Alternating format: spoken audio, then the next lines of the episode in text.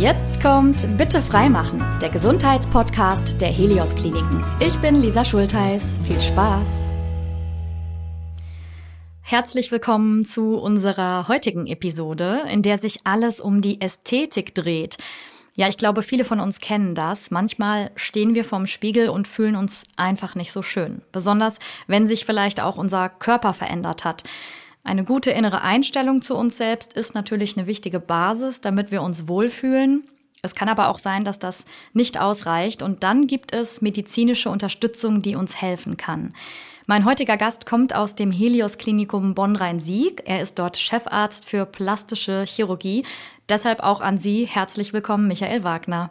Ja, hallo, schönen guten Tag und vielen Dank für die Einladung. Da habe ich mich sehr drüber gefreut. Großes äh, Steckenpferd von mir, gerade das Thema Straffung. Äh, deswegen bin ich sehr froh, heute hier zu sein und ja, mich mit Ihnen darüber ein wenig unterhalten zu dürfen. Ich freue mich auch. Dann starten wir doch direkt rein. Allerdings mal mit einer persönlichen Frage zuerst. Ich habe gelesen, dass Sie sehr kunstaffin sind und damals vor der Entscheidung standen, Kunst oder Medizin zu studieren. Warum ist es denn letzteres geworden? Gute Frage. Ähm, ja, tatsächlich war es so in der fünften Klasse, äh, als die Frage bestand, Latein, Englisch, Fremdsprache, ähm, dass ich Latein gar nicht nehmen wollte. Ich sagte meiner Mutter damals, ich werde eh nie Arzt. Äh, das war gar nicht mein primäres Ziel.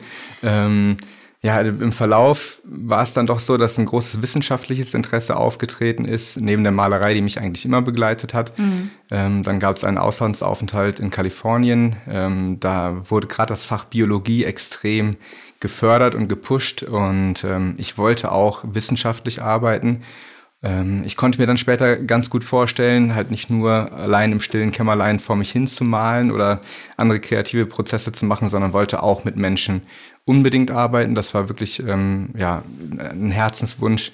Und ähm, ja, letztendlich war es dann die Medizin, die mich überzeugt hat, ähm, wobei auch viele andere Sachen zur Auswahl standen. Es gab noch Biomedizin, mhm. dann wieder eher äh, eine Laborsache. Und am Ende war es dann die Medizin und die plastische Chirurgie. Da ist der Funken dann übergesprungen ja, sozusagen. Absolut. Ja, und trotzdem spielt ja Kunst noch eine große Rolle bei Ihnen. Ne? Also Sie, wie Sie schon sagten, Sie malen auch.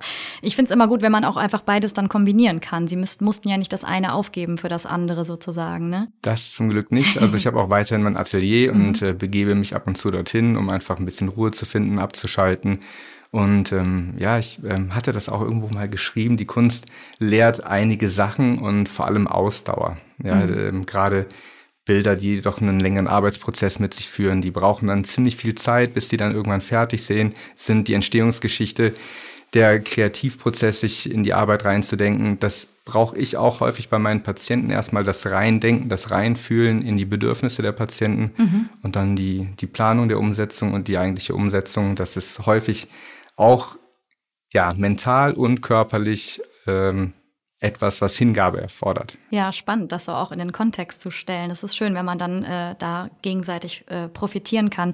Bei mir war das damals ähnlich. Ich habe auch mit einem Musikstudium geliebäugelt, habe mich dann aber doch äh, dafür entschieden, das eher auch zum Ausgleich zu nutzen. Und das war ähm, für mich auf jeden Fall die richtige Entscheidung. Damit bin ich sehr zufrieden. Apropos zufrieden, warum ist denn ein ästhetisches Aussehen für viele von uns so wichtig?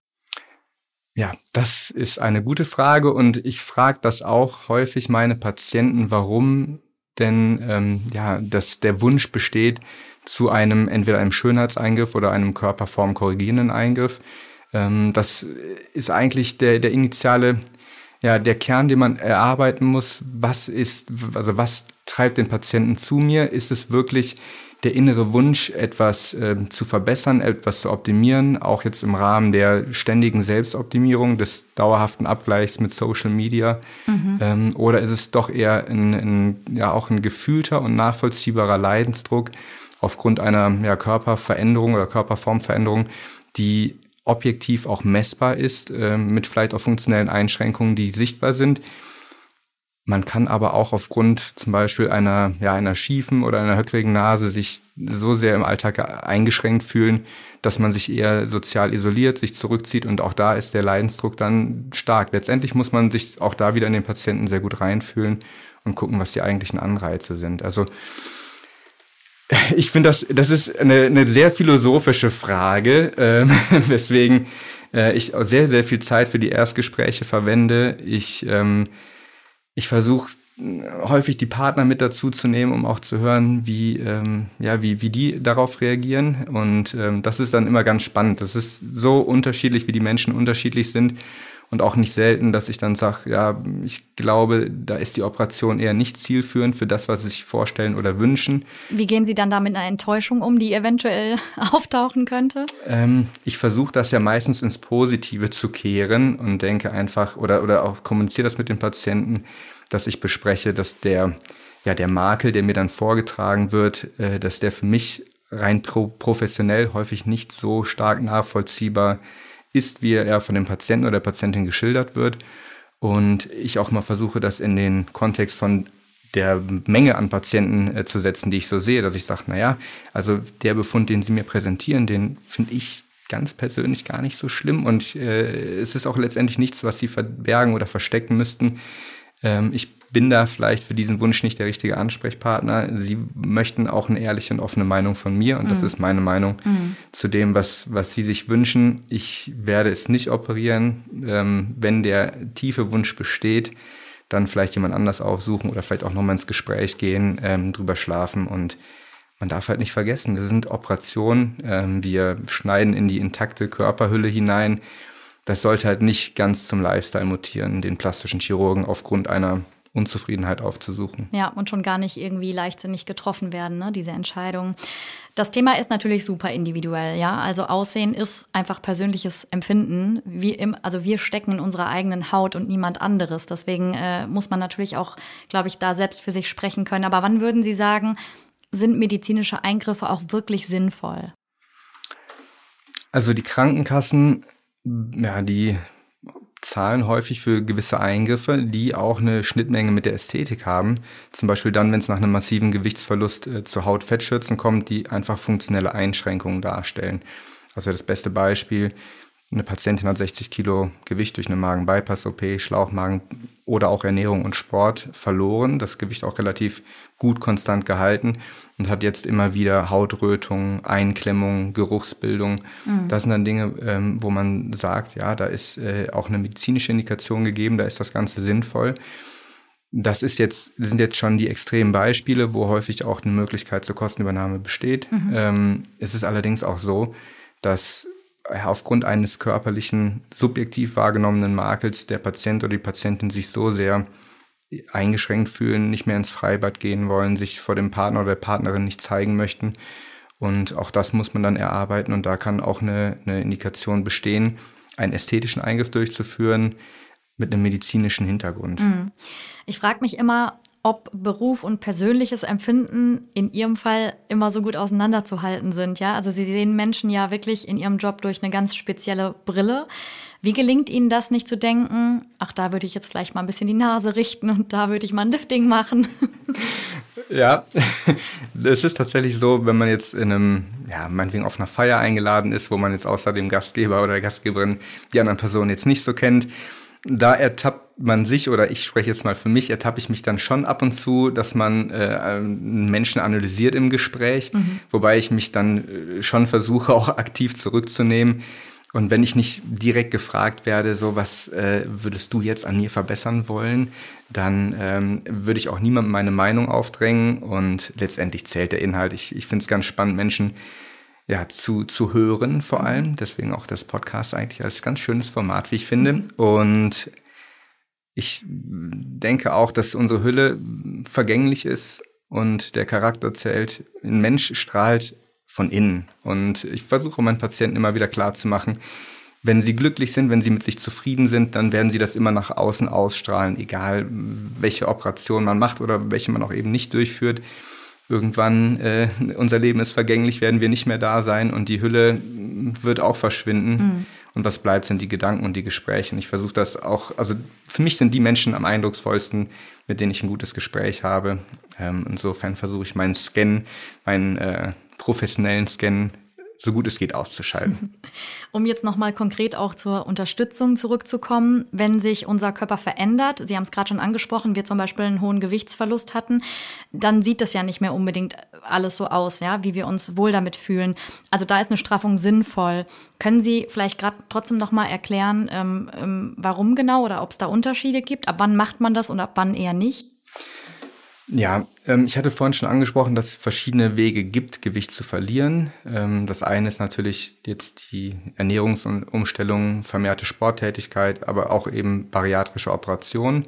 Und wenn der Gewichtsverlust, und da ist die Nummer gar nicht so entscheidend, wie viel Kilo man auf der Waage verloren hat, weil jede Haut von jedem Patienten anders reagiert. Es gibt Patienten mit 30 Kilo Gewichtsverlust mit massiven Hautüberschüssen und ich habe Patienten gesehen mit 60, 70 Kilo Gewichtsverlust und eigentlich gar nicht dramatischen und auch nicht behandlungsnotwendigen Hautüberschüssen. Mhm. Und ähm, ja, da muss man dann untersuchen, gibt es wirklich zwingende vorliegende Erkrankungen, die äh, mich als plastischen Chirurgen dazu bewegen, äh, tätig zu werden? Mhm. Oder kann das auch anderweitig therapiert werden? Also der erste Weg sollte auch da nicht der plastische Chirurg sein, sondern äh, vielleicht eher der Dermatologe, also der Hautarzt. Ähm, wenn Ekzeme, also Hauterkrankungen, Pilzinfektionen oder ähnliches vorhanden sind, kann man das Ganze mit konservativen Maßnahmen noch verbessern. Mhm.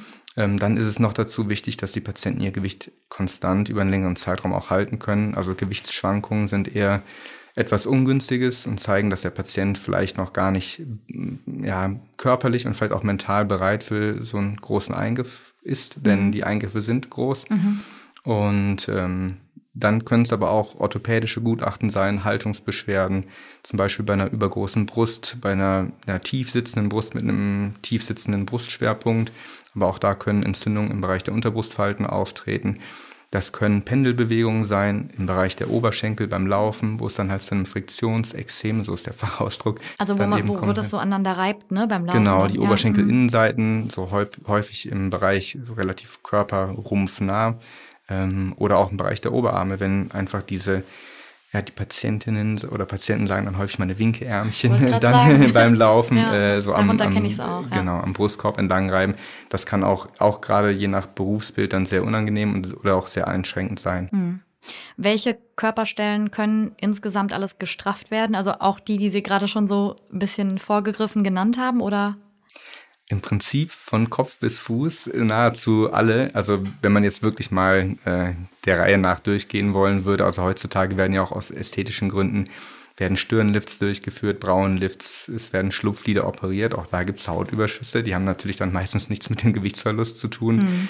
Ähm, es gibt allerdings auch durch massiven Gewicht, Gewichtsverlust bedingte Hautüberschüsse im Gesichtsbereich, die dann eben auch nicht mit der Alltagskleidung zu verdecken sind. Also es kann auch in extrem seltenen Fällen ähm, so sein, dass der Hautüberschuss im Bereich der Wangen und des Halses so eklatant sind, mhm. dass man da auch bei den Kassen zum Beispiel anfragt, äh, dass ein Facelift indiziert sein kann. Das mhm. sind Ausnahmefälle, muss man auch dazu sagen. Aber ansonsten sind die ganz klassischen Stellen sind ähm, ja der Bauchbereich, die Oberschenkel, die Arme und der Brustbereich. So eher exotisch sind dann Unterarme oder Unterschenkel. Ähm, Gesäßstraffungen gehören eher noch zu den häufiger durchgeführten Eingriffen und alles andere ist dann ja eher exotisch weil Sie gerade Bauch gesagt haben, was ist eigentlich der Unterschied? Es kommt mir gerade so spontan ähm, zu einer, also von einer Straffung zu einem Fettabsaugeeingriff. Mhm.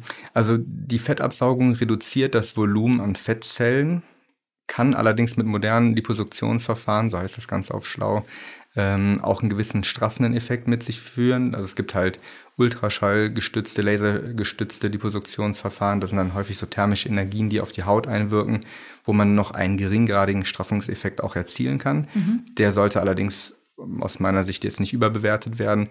Ähm, es ersetzt in den meisten Fällen und auch insbesondere nach massivem Gewichtsverlust keine Straffungsoperation. Mhm. Also die, die Bauchdeckenstraffung ist eben das schneidende Verfahren. Da wird letztendlich eine Menge Haut weggeschnitten. Da liegt sehr, sehr viel ähm, ja, Gewebe auch frei.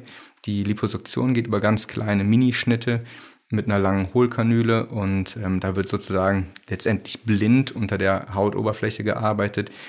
Wie man so schön sagt, durch Hand auflegen. Also die linke Hand ist dann jetzt in meinem Fall als Rechtshänder meine Tasthand, äh, so dass ich immer kontrollieren kann, wo sich meine Kanülenspitze befindet.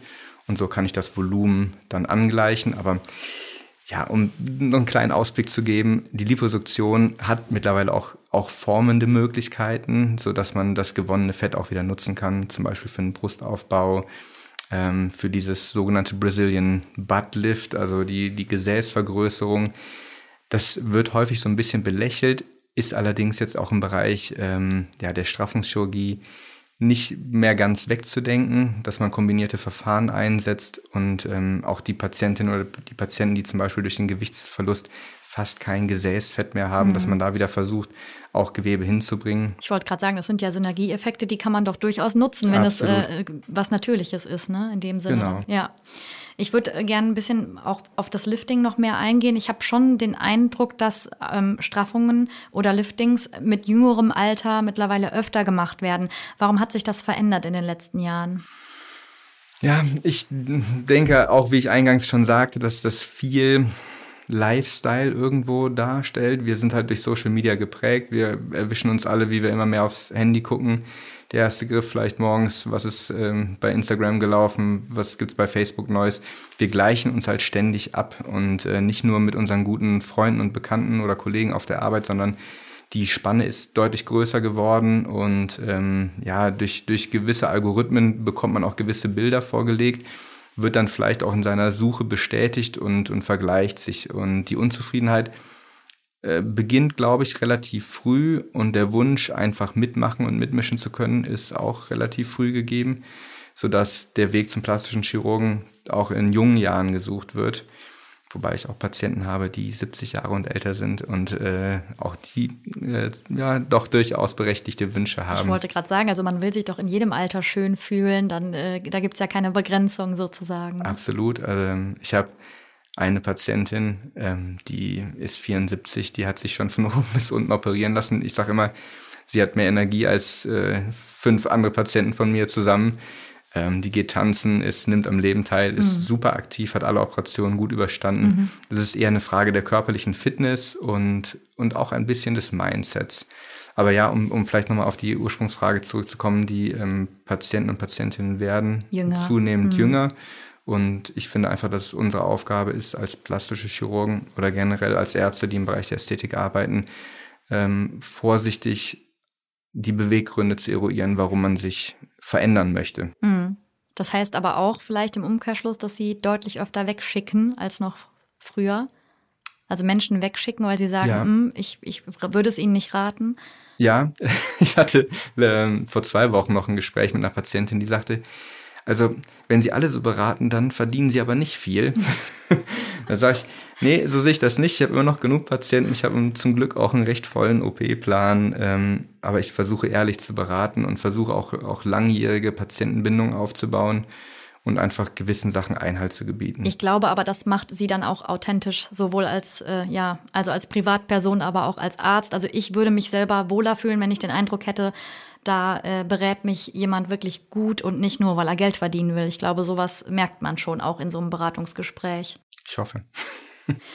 Welche Bereiche am Körper sind denn so besonders beliebt beim Lifting? Gibt es da bestimmte Trends? Mm, ich glaube, das ist ein relativ konstanter Trend, dass zahlenmäßig die Bauchdecke und die Brust eigentlich die Körperregionen sind, die am meisten gestrafft werden. Ich habe hier so einen netten Begriff stehen, Mummy Makeover. ja, ja, wir leben ja in einer Zeit der, der Anglizismen. Mhm. Ähm, das Mummy Makeover ist auch tatsächlich ähm, doch ein recht geläufiger Begriff geworden. Um das vielleicht einmal zu beschreiben, was das beinhaltet, das ist ähm, in der Regel nach einer Schwangerschaft die Straffung der Bauchdecke, allerdings auch die Korrektur der auseinandergewichenen Bauchmuskulatur. Also das, was dann häufig vorliegt, ist der sogenannte, ja, also der Kugelbauch, man nennt, das, man nennt das sogar Kugelbauchdeformität. Mhm. Das heißt, ähm, ja, diese sogenannte Rektusmuskulatur ist insgesamt weicher geworden, weicht auseinander und selbst die reine Hautstraffung würde jetzt nicht den gewünschten Effekt erzielen. Das heißt, auch die Muskulatur muss in der Tiefe mitgerafft werden, mhm. um wieder eine schlanke Bauchsilhouette zu bekommen.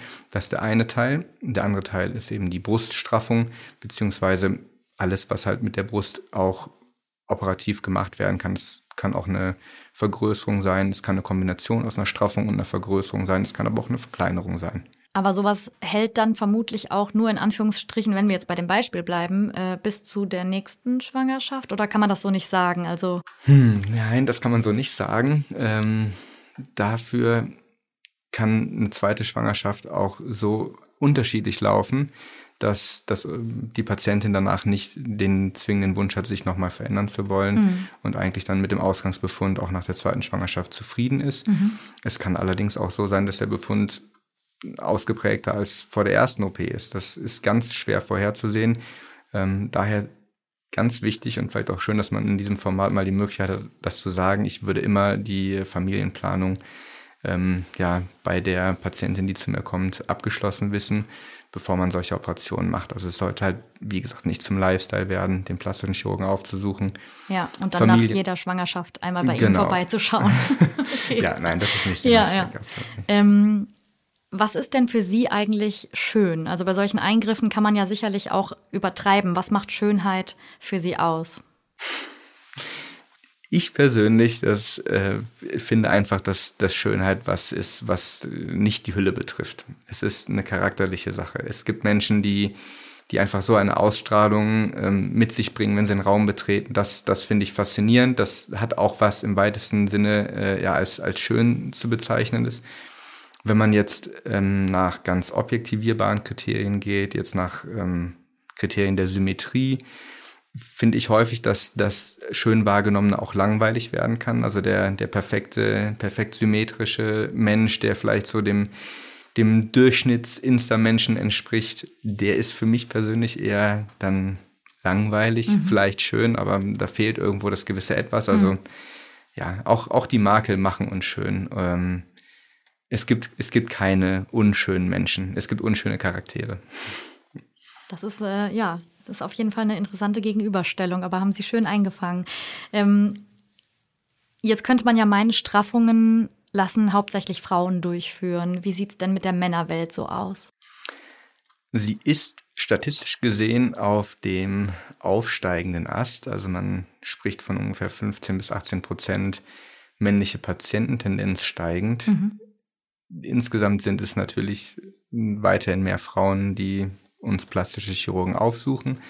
Im Bereich der Straffungschirurgie, also nach massivem Gewichtsverlust, sind allerdings auch tatsächlich relativ viele Männer mit äh, Patientenklientel. Tendenz steigt, absolut. Mhm. Glauben Sie, dass es auch äh, so die Insta-Welt und die digitale Welt beeinflusst oder was könnte da der Grund sein? Ja, ich glaube auch, wir Männer können uns nicht davon frei machen, dass wir uns nicht irgendwo in gewisser Art und Weise vergleichen. Das macht jeder. Und ähm, der Druck wächst und vielleicht auch hm, die Tatsache, dass häufig das Selbstbewusstsein mit Oberflächlichkeiten gleichgesetzt wird, dass wir immer noch auch vielleicht finanziellen Erfolg mit einem guten Aussehen gleichsetzen, zumindest auch da irgendwo einen Abgleich herstellen. Mhm und dass, dass viele versuchen, da mitmischen zu wollen. Ich kann wirklich nur jedem raten, Selbstbewusstsein, Zufriedenheit ausstrahlen, das hat nichts mit Körperlichkeiten zu tun. Auf der anderen Seite ist natürlich erstrebenswert, äh, seinen Körper als, ja, auch als Mittel an diesem Leben teilzunehmen, ähm, gesund zu halten, fit zu halten. Alles ist alles eine Frage der Dosis ja. und des Maßes, denke ich. Jetzt haben Sie uns schon einen ganz guten Überblick gegeben über die Thematik. Aber um nochmal so ein bisschen plastischer zu werden und über die Therapien äh, sprechen zu können, welche Be Behandlungsmethoden gibt es denn so alles? Ich würde jetzt mal so ein bisschen das, das Feld der, ja, des Body Contourings oder der, der Körperform wiederherstellen Operation wählen, denn ähm, ich denke, dass wir noch heute bis weit in die Nacht hier sitzen würden, würden Vermutlich. wir jetzt äh, sämtliche plastisch-chirurgische Behandlungsmöglichkeiten aufzählen. Ähm, wir hatten das schon ein bisschen angeschnitten. Es sind heutzutage häufig Kombinationsverfahren aus schneidenden Verfahren und eben ähm, ja, fettabsaugenden äh, Methoden. Mhm. Ähm, das häufigste ist die klassische Abdominoplastik, das ist die Bauchdeckenstraffung, ähm, aber auch das Bodylift, da wird der Schnitt dann weitergeführt. Das ist dann letztendlich eine, ja, eine gürtelförmige Straffung des des unteren Rumpfbereiches, womit das Gesäß angehoben werden kann, die Oberschenkelaußenseiten und eben die Bauchdecke gestrafft werden kann und eventuell halt auch noch Bauchdeckenbrüche oder diese Rektusdiastase, die Bauchwandschwäche korrigiert werden kann. Mhm.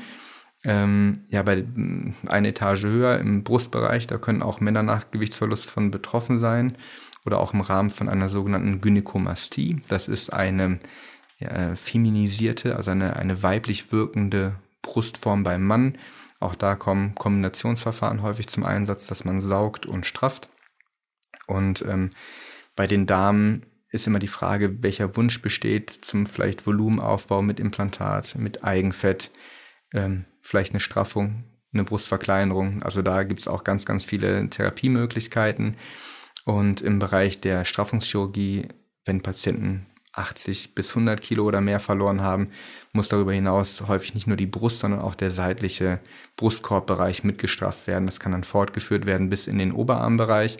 Man nennt das oberes Bodylift, das ist dann schon eine sehr große, auch sehr zeitaufwendige Operation. Mhm. Und heutzutage finden auch immer mehr Kombi-OPs statt, ne? dass die Patienten zum Beispiel einen Eingriff von der Krankenkasse bezahlt bekommen, sei es jetzt zum Beispiel die Bauchdeckenstraffung und einen Teil Eigenleistung zum Beispiel für eine Oberarmstraffung dann ähm, auch mit dazu bringen und dann. Wahrscheinlich auch, weil sie sagen, wenn ich jetzt eh einmal dran bin ne, und mich operieren lasse, dann kann ich ja auch gucken, ob ich da was verknüpfe. Ne? Genau, die Patienten fallen eben auch dann im Job aus, müssen vielleicht die Familie organisiert bekommen und, und möchten das dann auch bündeln. Ähm, aber auch da ist immer eine gewisse Vorsicht geboten. Nicht alles, was man technisch machen kann, sollte man auch unbedingt äh, zusammen operieren. Es gibt schon Statistiken, die ganz, ganz klar sagen, je länger die Operation dauert, desto höher ist das Risiko, massive Komplikationen zu erleiden. Und mhm. das sind dann keine kleinen Wundheilungsstörungen, sondern es können auch Embolien, Lungenembolien sein. Mhm äh, schwerwiegende Wundheilungsstörungen mit ähm, Aufreißen der Nähte, mit Wundwasseransammlung, mit Folgeoperationen, Infektionen oder ähnlichem. Mhm. Deswegen sollten auch die Voraussetzungen immer genau geprüft werden, was man alles in einem machen kann. Ich bin kein Freund von äh, Operationen, die acht, neun, zehn Stunden oder länger dauern. Es gibt äh, ja, es gibt Menschen, die das durchführen. Es gibt auch da glaube ich, auf Social Media gewisse Kanäle. Ich bekomme immer wieder die Anfragen, aber am Ende muss der Patient sicher operiert werden. Wenn ich mich jetzt für einen Straffungseingriff entschieden habe, wie genau läuft so eine Operation ab? Das, ich denke, wichtig ist, dass man den Patienten, nee, sorry, ja. Ähm, weil ich mich jetzt so ein bisschen in den Patienten gerade reindenken muss, ähm, denn der erste Weg ist tatsächlich nicht der plastische Chirurg meistens, ah. sondern eben der Hautarzt, vielleicht der Orthopäde, der Gynäkologe oder die Gynäkologin, um zu sehen, welche Beschwerden liegen vor. Sind die wirklich zwingend medizinisch behandlungsbedürftig oder ist es eher der ästhetische Wunsch, besser oder schöner auszusehen, der da vordergründig ist und, und eben nicht ja, funktionelle Beschwerden? Und ähm, beim Hautarzt zum Beispiel sollte schon auch ein Behandlungszeitraum dokumentiert sein. Es macht ähm, jetzt keinen Sinn, einmal dort vorstellig zu sein. Man bekommt eine Salbe verschrieben und macht schon den nächsten Termin beim plastischen Chirurgen. Mhm. Das heißt, man geht zum Hautarzt, es wird über einen längeren Zeitraum dokumentiert, ähm, ob die Behandlung erfolgreich war oder eben auch nicht. Und wenn letzteres eintritt, also die Entzündungen weiterhin bestehen, dann, dann kann man den plastischen Chirurgen aufsuchen. Das Gewicht sollte auch konstant sein, mindestens sechs Monate oder mehr ähm, sodass nicht wieder mit irgendwelchen Gewichtsschwankungen in beide Richtungen zu warten äh, oder dass das zu erwarten wäre. Und ähm, dann können die Anträge auch bei uns gestellt werden. Und wenn ich quasi jetzt vor Ihnen sitze und es geht los, wie kann ich mir das dann äh, vorstellen? Ja, ich, ich versuche nicht erst bis zum OP-Tag zu warten, um den Patienten dann damit zu konfrontieren, was jetzt auf ihn zukommt, sondern auch genau eben diesen Ablauf zu beschreiben und äh, dem Patienten eine bildliche Vorstellung zu geben. Ähm, die mm, ja, Patienten kommen früh morgens ins Krankenhaus und werden, nachdem die auf der Station dann angekommen sind, relativ zeitnah dann auch von mir begrüßt, dass man einfach nicht lange alleine auf dem Zimmer warten muss. Das ist dann häufig irgendwas, äh, was zu großer Aufregung führen kann. Das ist einfach äh, ja für jeden, der die erste Straffungsoperation an sich durchführen lässt, was ganz Besonderes. Und genauso muss man auch mit den Patienten umgehen. Das ist für die halt das erste Mal, auch wenn das jetzt unser täglich Brot ist, diese Operation durchzuführen. Und ja, dann werden die Patienten gebeten, ähm, ja, sich so weit zu entkleiden, dass die Anzeichnung durchgeführt werden kann. Und dann wird mit einem grünen Edding der Körper bemalt. Ähm, das ist auch tatsächlich für, für uns das Allerentscheidendste, die Anzeichnung im Stehen, im Liegen, vielleicht auch im Sitzen in verschiedenen Positionen. Ähm, Im OP-Tisch liegt der Patient relativ flach. Man kann zwar den, die OP-Liege nochmal variieren, aber dies, die dynamische Bewegung ist schon sehr entscheidend. Mhm. Und dann erkläre ich meinen Patienten auch immer, welche Linien jetzt auch für die Schnitte entscheidend sind. Ich male viel mehr, als ich eigentlich schneiden würde. Ähm. Das heißt, durchaus kriegt man vielleicht auch so einen kleinen Schock, wenn Sie dann den grünen Marker angesetzt haben. Und ja, ich, ich sage meistens vorher, ich mache ganz viele Orientierungslinien, mhm. ähm, Hilfslinien, auch um die Symmetrie ähm, am OP-Tisch so gut wie möglich zu wahren und dass nicht überall da, wo gemalt wird, auch geschnitten wird. Und das ist aber häufig der Moment, wo selbst die ganz coolen Patienten und Patientinnen doch ein bisschen nervös werden. Dann wird es sozusagen ernst. Und wenn ich dann das Zimmer verlasse, dann bekommen die Patienten ähm, ihre, ja, die, Tabelle, die, die, Tablette, die noch zur Beruhigung dienlich ist. Und dann geht es dann meistens schon in den OP. Wie nach jeder OP muss sich natürlich der Körper auch regenerieren und die Heilungsprozesse sind da ganz unterschiedlich. Worauf kann ich mich denn hier einstellen? Also wie groß sind zum Beispiel die Narben, die nach der OP bleiben? Hm. Hm, ich sage meinen Patienten keine Straffung ohne Narben. Es sind lange Narben, es sind wirklich große Schnitte. Ähm, es gibt weiterhin keine, keine guten Therapieverfahren, die ganz kleine Narben hinterlassen im Bereich der Straffungschirurgie.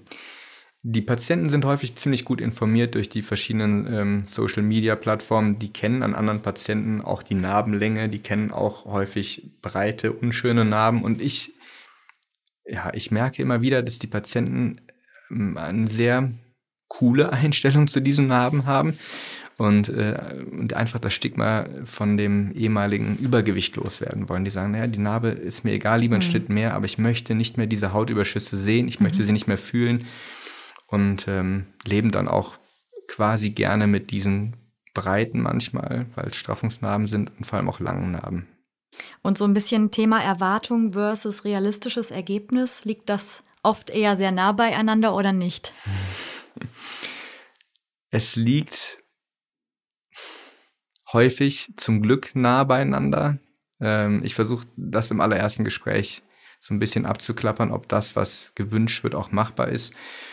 Meistens ist es so, wenn das, ähm, ja, wenn der Wunsch unrealistisch ist, dann ist er extrem unrealistisch. Dann sind die, die Patienten oder Patientinnen ganz, ganz woanders mit dem, was vielleicht sinnvoll oder was machbar ist. Und äh, da versuche ich dann schon zu eruieren äh, oder auszusortieren, dass diese Patienten auch nach Möglichkeit nicht operiert werden. Man äh, hat unzufriedene Patienten, unzufriedene Behandler dann natürlich auch. Mhm. Ähm, man möchte oder ich möchte auch schon zufriedene Patienten haben und ähm, versuchen, ein realistisches Bild zu zeichnen.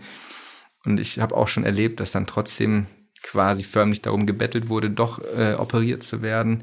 Und da muss man auch ganz klar sagen, mhm. ähm, das wird nicht gemacht. Okay. Gibt es denn bestimmte Risikofaktoren? Also wir haben ja eben viel auch über die äh, Straffung nach einer Gewichtsabnahme gesprochen. Was würde denn zum Beispiel passieren, wenn ich jetzt ganz, ganz doll wieder zunehme? Ja, dann geht häufig der Prozess wieder von vorne los. Ähm, die Haut ober- und unterhalb der Narbe, die ist genauso weiterhin elastisch und dehnbar und, und geht wieder durch den gleichen Krankheitsweg mit der einzigen Einschränkung, dass die Narbe selber als eher schwächeres Gewebe da ein bisschen anders reagiert. Aber es kann halt im Prinzip fast wieder zu einem ähm, ja, Ursprungsbefund äh, zurückgehen. Mhm. Dementsprechend ist es total wichtig, die Patienten in einer stabilen Situation äh, zu operieren.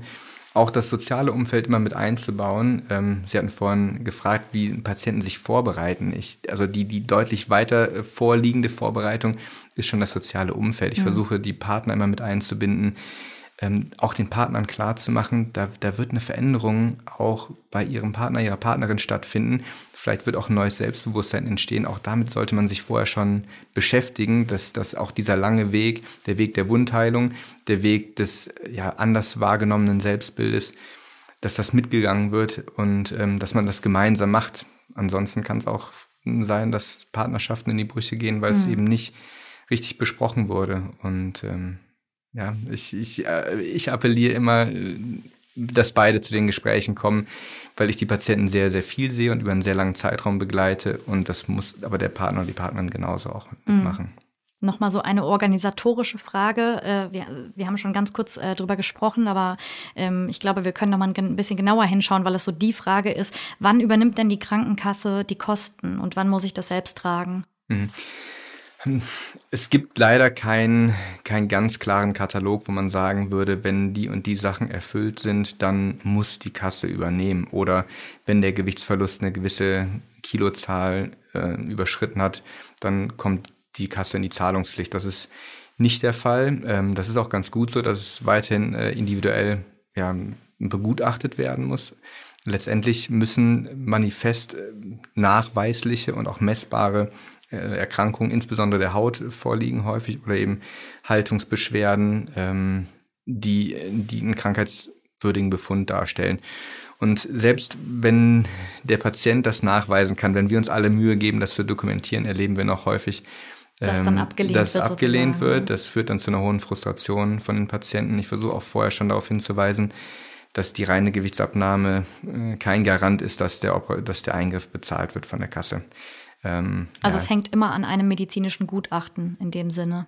Ja, zum einen an unserem Gutachten und dann der Entscheidung der Kasse oder des medizinischen Dienstes der Kassen, mhm. ähm, an die es dann häufig und auch meistens schon relativ schnell weitergeleitet wird. Dort sitzen dann wieder andere gutachtende Personen und ja, dann geht's auch manchmal hin und her und Ende offen. Ähm, so würde ich das erstmal sagen. Es, es gibt keine Tendenz, mehr Ablehnung oder mehr Zusagen. Ähm, es ist leider einfach so, dass nicht ganz exakt vorhersehbar ist. Also es ist genauso individuell wie unser ganzes Thema heute sozusagen. Ne? Genau. unser Selbstwert und das Gefühl für unsere eigene Schönheit hängen ja sehr nah zusammen. Und ich frage mich manchmal, ob Menschen mit einem ästhetischen Eingriff hadern, weil andere dazu eine negative Meinung haben könnten und das auch kundtun. Für mich ist es zum Beispiel immer wichtig, dass äh, ich mich danach entscheide, dass ich am Ende glücklich bin. Und wenn mir eine Straffungs-OP dabei hilft, ja, dann mache ich die doch. Da würde ich nicht zögern. Aber wie ermutigen Sie denn Ihre Patientinnen? Ermutigen ist das richtige Stichwort, wenn ich rausfühlen kann, dass es der Wunsch der Patientin ist, den Eingriff durchführen zu lassen und dass da vielleicht einfach noch ein gewisses Zögern stattfindet, dann ist es auch ein Ermutigen und genau wie Sie jetzt gesagt haben, wenn es aus einem inneren Wunsch herauskommt, sich wohler in seiner Haut fühlen zu wollen, dann äh, sollten die Patienten ermutigt werden. Ähm, das ist einfach eine Frage des, des Anreizes, was, was bewegt einen, das zu machen. Sind es eher die äußeren Einflüsse, das Umfeld ähm, oder aber das, das Innere, so wie Sie das jetzt gerade sagten. Wenn es von innen kommt, der Wunsch, wenn er für mich absolut nachvollziehbar ist, dann ähm, würde ich auch meine Patienten ermutigen. Ich versuche alle Operationen so sicher wie möglich durchzuführen ähm, und und immer die Sicherheit an erster Stelle zu setzen äh, und jetzt keine, keine verrückten Operationen machen, die einen intakten Körper in Gefahr bringen würden. Und dementsprechend kann ich da auch meistens sehr guten Gewissens die Patienten ermutigen, wenn ich ja das Gefühl habe, es wird zu einer größeren Zufriedenheit des allgemeinen Wohlbefindens führen. Das waren doch sehr schöne Worte zum Abschluss. Dann sage ich vielen lieben Dank für dieses angenehme und informative Gespräch. Michael Wagner, Chefarzt für plastische Chirurgie am Helios Klinikum Bonn-Rhein-Sieg. Ja, vielen Dank für die Einladung und auch für das sehr nette Gespräch. Ich habe das genauso wahrgenommen. Schön. Dankeschön. Das freut mich. Danke auch an euch fürs Zuhören heute. Wenn ihr zu Straffungsoperationen gerne noch mehr Fragen stellen möchtet, dann besucht uns auf unseren Social-Media-Kanälen oder auf unserer Klinik-Website. Wir freuen uns auch da mit euch in Kontakt zu gehen. Und beim nächsten Mal dreht sich hier alles um unser Knie. Denn wenn jeder Schritt schmerzt, dann brauchen wir natürlich auch da ganz dringend die richtige Unterstützung. Ich freue mich also, wenn ihr auch beim nächsten Mal wieder mit dabei seid. Bleibt gesund. Das war Bitte freimachen, der Gesundheitspodcast der Helios Kliniken.